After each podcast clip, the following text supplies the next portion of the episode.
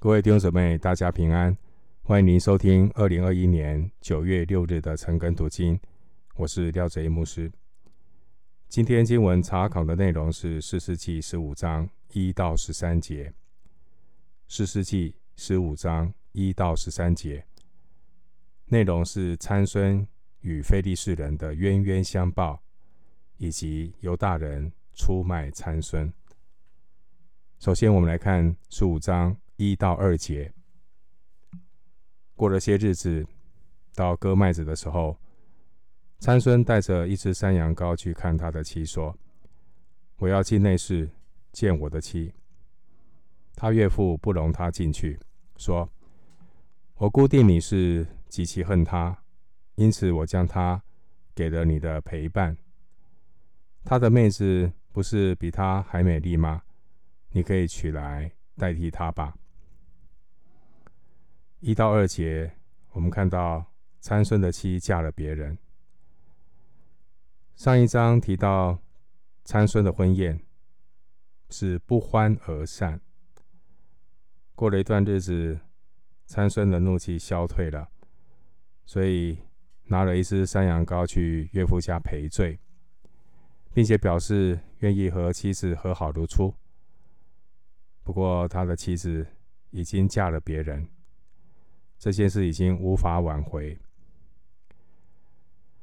人的怒气往往会使人做出后悔的事来。有些事情呢，做了之后是无法弥补的，所以提醒我们应该止住怒气。就如同诗篇三十七篇的第八节说的：“当止住怒气，离弃愤怒，不要。”心怀不平，以致作恶。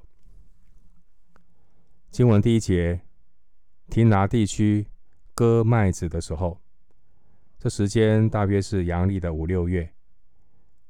此时的参孙，他的怒气已经渐渐平息。第一节带着这个山羊羔，是参孙上门拜访岳父所带的礼物啊。参孙的岳父呢，已经收过了参孙的聘礼，当然他自知理亏啦，因为大女儿已经嫁给别人，一方面也是害怕参孙，所以呢，就建议他，他还有个女儿，啊，也很美丽，啊，可以嫁给参孙，希望避免了被参孙报复。我们继续来看经文。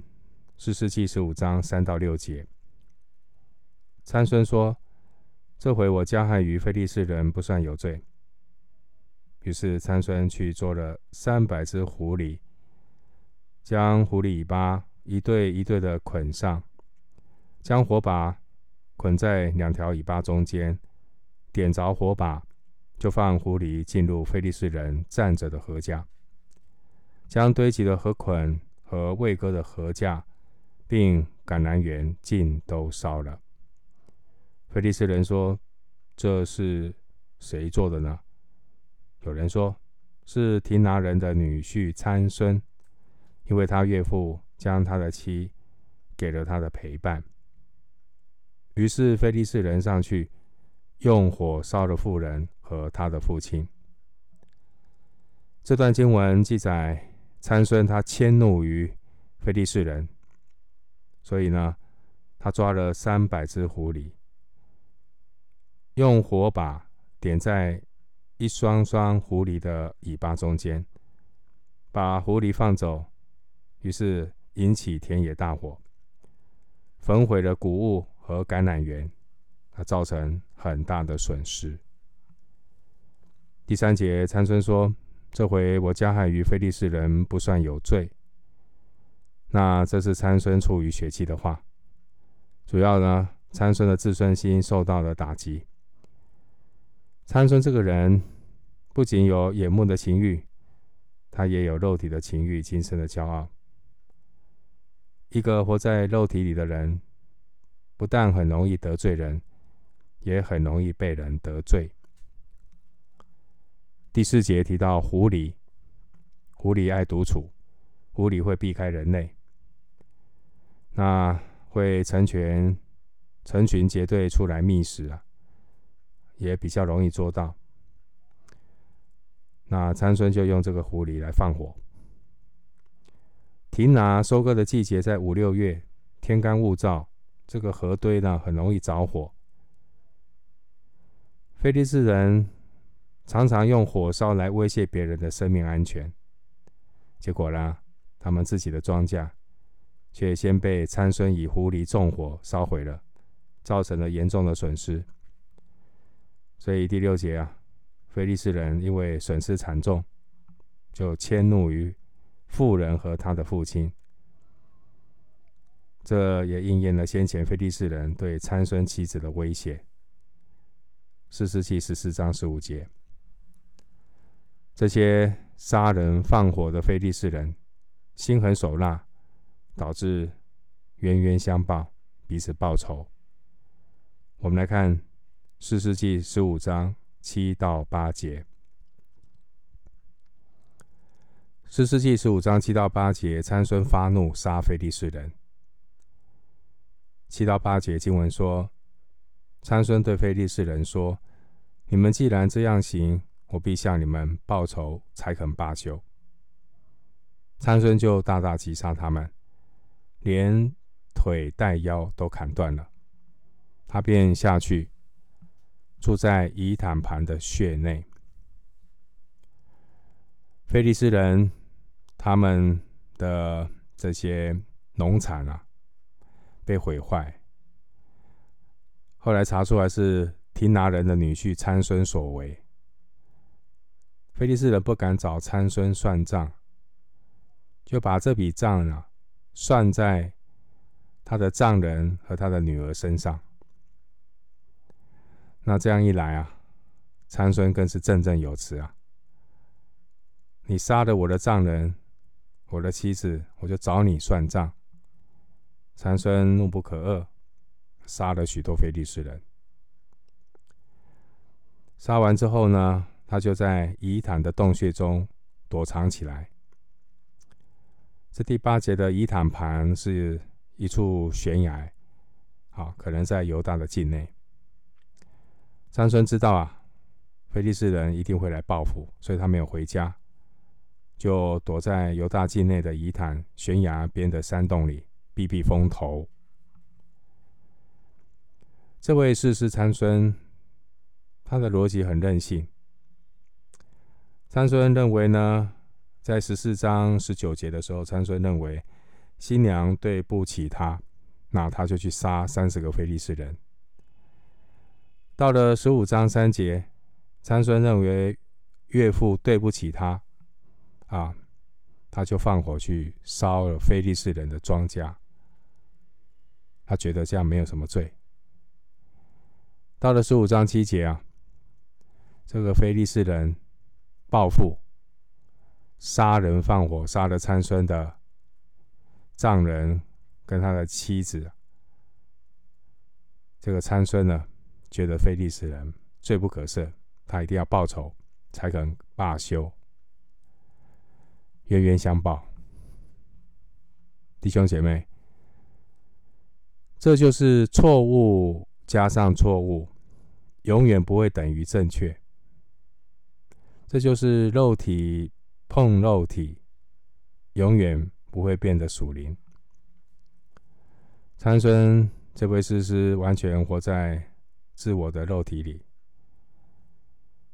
其实呢，这不过是当时候以色列人生活的写照。参孙就是以色列百姓的写照。以色列百姓就是活在自我中心、体贴肉体、放纵情欲的里面，根本呢没有把摩西的律法放在眼里。生活呢是我行我素，不受约束，更谈不上有分别为圣的实际了。弟兄姐妹，参孙击杀非利士人。固然是神要借着参孙的手去管教非利士人。这些非利士人呢，欺压以色列人已经有四十年之久。但是当然，我们不能够把参孙当成一个范例，不能够把参孙当成一个榜样，作为自私报复的理由和根据。摩西律法呢，禁止人施行报复，或是刑罚超过罪行应得的分量。所以摩西律法有特别提到，就是以眼还眼，以牙还牙的规条，意思就是刑罚必须与罪行相等，并且由公正的人来裁决执行，避免了报复过于这个他的行为。哈，就是人啊，有时候杀红了眼，报复会变得很过分，所以避免这种问题。当然了，到了新约，主耶稣的教导呢，更是超越了旧约的律法。主耶稣要我们呢，以爱待人，饶恕人七十个七次。好，我们继续来看四世纪十五章九到十三节。四世纪十五章九到十三节，经文说。非利士人上去安营在犹大，布散在利希。犹大人说：“你们为何上来攻击我们呢？”他们说：“我们上来是要捆绑参孙，他向我们怎么样行，我们也要向他怎样行。”于是有三千犹大人下到以坦盘的穴内，对参孙说：“非利士人挟制我们，你不知道吗？”你向我们行的是什么事呢？他回答说：“他们向我怎样行，我也要向他们怎样行。”犹大人对他说：“我们下来是要捆绑你，将你交在非利士人的手中。”参孙说：“你们要向我起誓，应承你们自己不害死我。”他们说：“我们断不杀你。”只要将你捆绑交在非利士人手中，于是用两条新绳捆绑参孙，将他从椅盘、椅坦盘带上去。九到十三节这段经文呢，我们看到犹大人呢是自己人害自己人，他们呢竟然呢胳膊往外弯了。去帮仇敌菲利士人来弃捕参孙。菲利士人呢，开始正面的和参孙来对抗，到处啊搜捕参孙。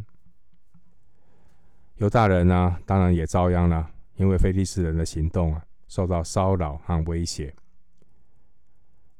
犹大人为了自身的安全呢，他们就商议要捆绑参孙，把参孙呢。哎呀，这个造成他们困扰的参孙交给非利士人。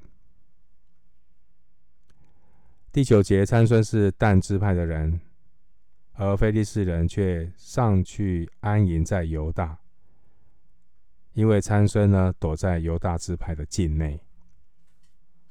第九节的利希意思是筛骨啊，那这个是另外啊另外一个犹大的一个称呼。另外的这个犹大的称呼，这段经文啊，我们看到呢，参孙虽然糊涂啊，那犹大人比参孙更糊涂。第十一节啊，参孙说：“他们向我怎样行，我也要向他们怎样行。”当然了，这是参孙的一个报复的心理啊。那十一节这个犹大人怎么说？他说。非利士人挟制我们，你不知道吗？你向我们行的是什么事呢？言下之意说，我们今天啊都是你害的。什么非利士人这样的挟制我们啊，到处要抓你，结果我们鱼池之殃。犹大人从来没想过，参孙呢是上帝兴起的士师啊，要救他们脱离非利士人的挟制。犹大人也真的是。糊涂啊！这种的糊涂呢，凸显犹大人的灵性蒙蔽已经到了极点。犹大人啊，名副其实，成了参孙的猪队友。这第十一节，非利士人辖制以色列人。这个辖制原文也可以翻译成管理。换句话说呢，非利士人呢，管理以色列人还很有一套。这跟过去的那些外面的仇敌欺压以色列人不大一样，应该是用一些技巧、技巧哈，怀柔的方式来挟制以色列人，啊，给他们糖果啦，引诱他们啊，给他们好处啊。所以呢，你看他犹大支派啊。被这些非利士人呢辖制的服服帖帖的，这个心甘乐意啊，被非利士人来管，那被非利士人辖制做顺民，真的很可怜。犹大支派啊，想想犹大支派当年呢进迦南的时候啊。那圣经形容他们是最勇敢的狮子啊，好，最勇敢的狮子。创世记四十九章第九节，好，士师记一章三节。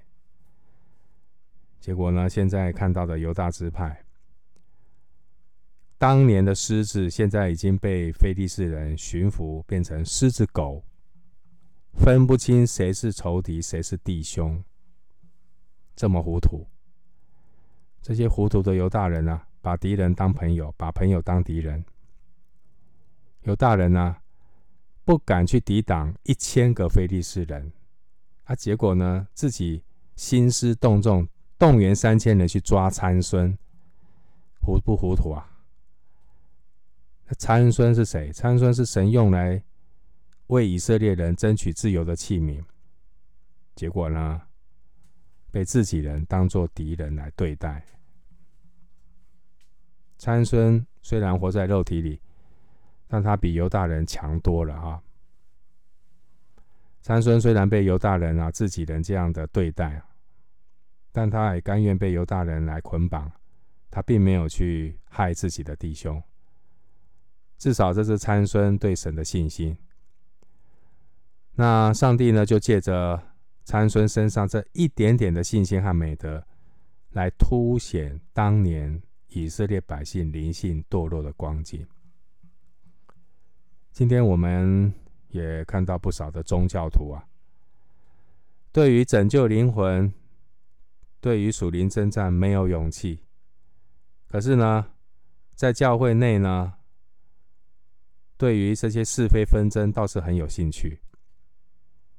这些体贴肉体的这些宗教徒。很擅长的就是说长道短，内斗内行，外战外行。宗教徒呢，常常是看别人眼中有刺，却没有想到自己的眼睛里面有梁木。宗教徒呢，在指责别人的时候啊，说的口沫横飞，可是呢，他们却看不到自己也是贪爱世界、体贴肉体、被世界挟制的人。最后读一处经文：提摩太后书二章二十二节。提摩太后书二章二十二节说：“你要逃避少年的私欲，同那倾心祷告主的人，追求公益、信德、仁爱。”和平。好，我们今天经文查考就进行到这里。愿主的恩惠平安与你同在。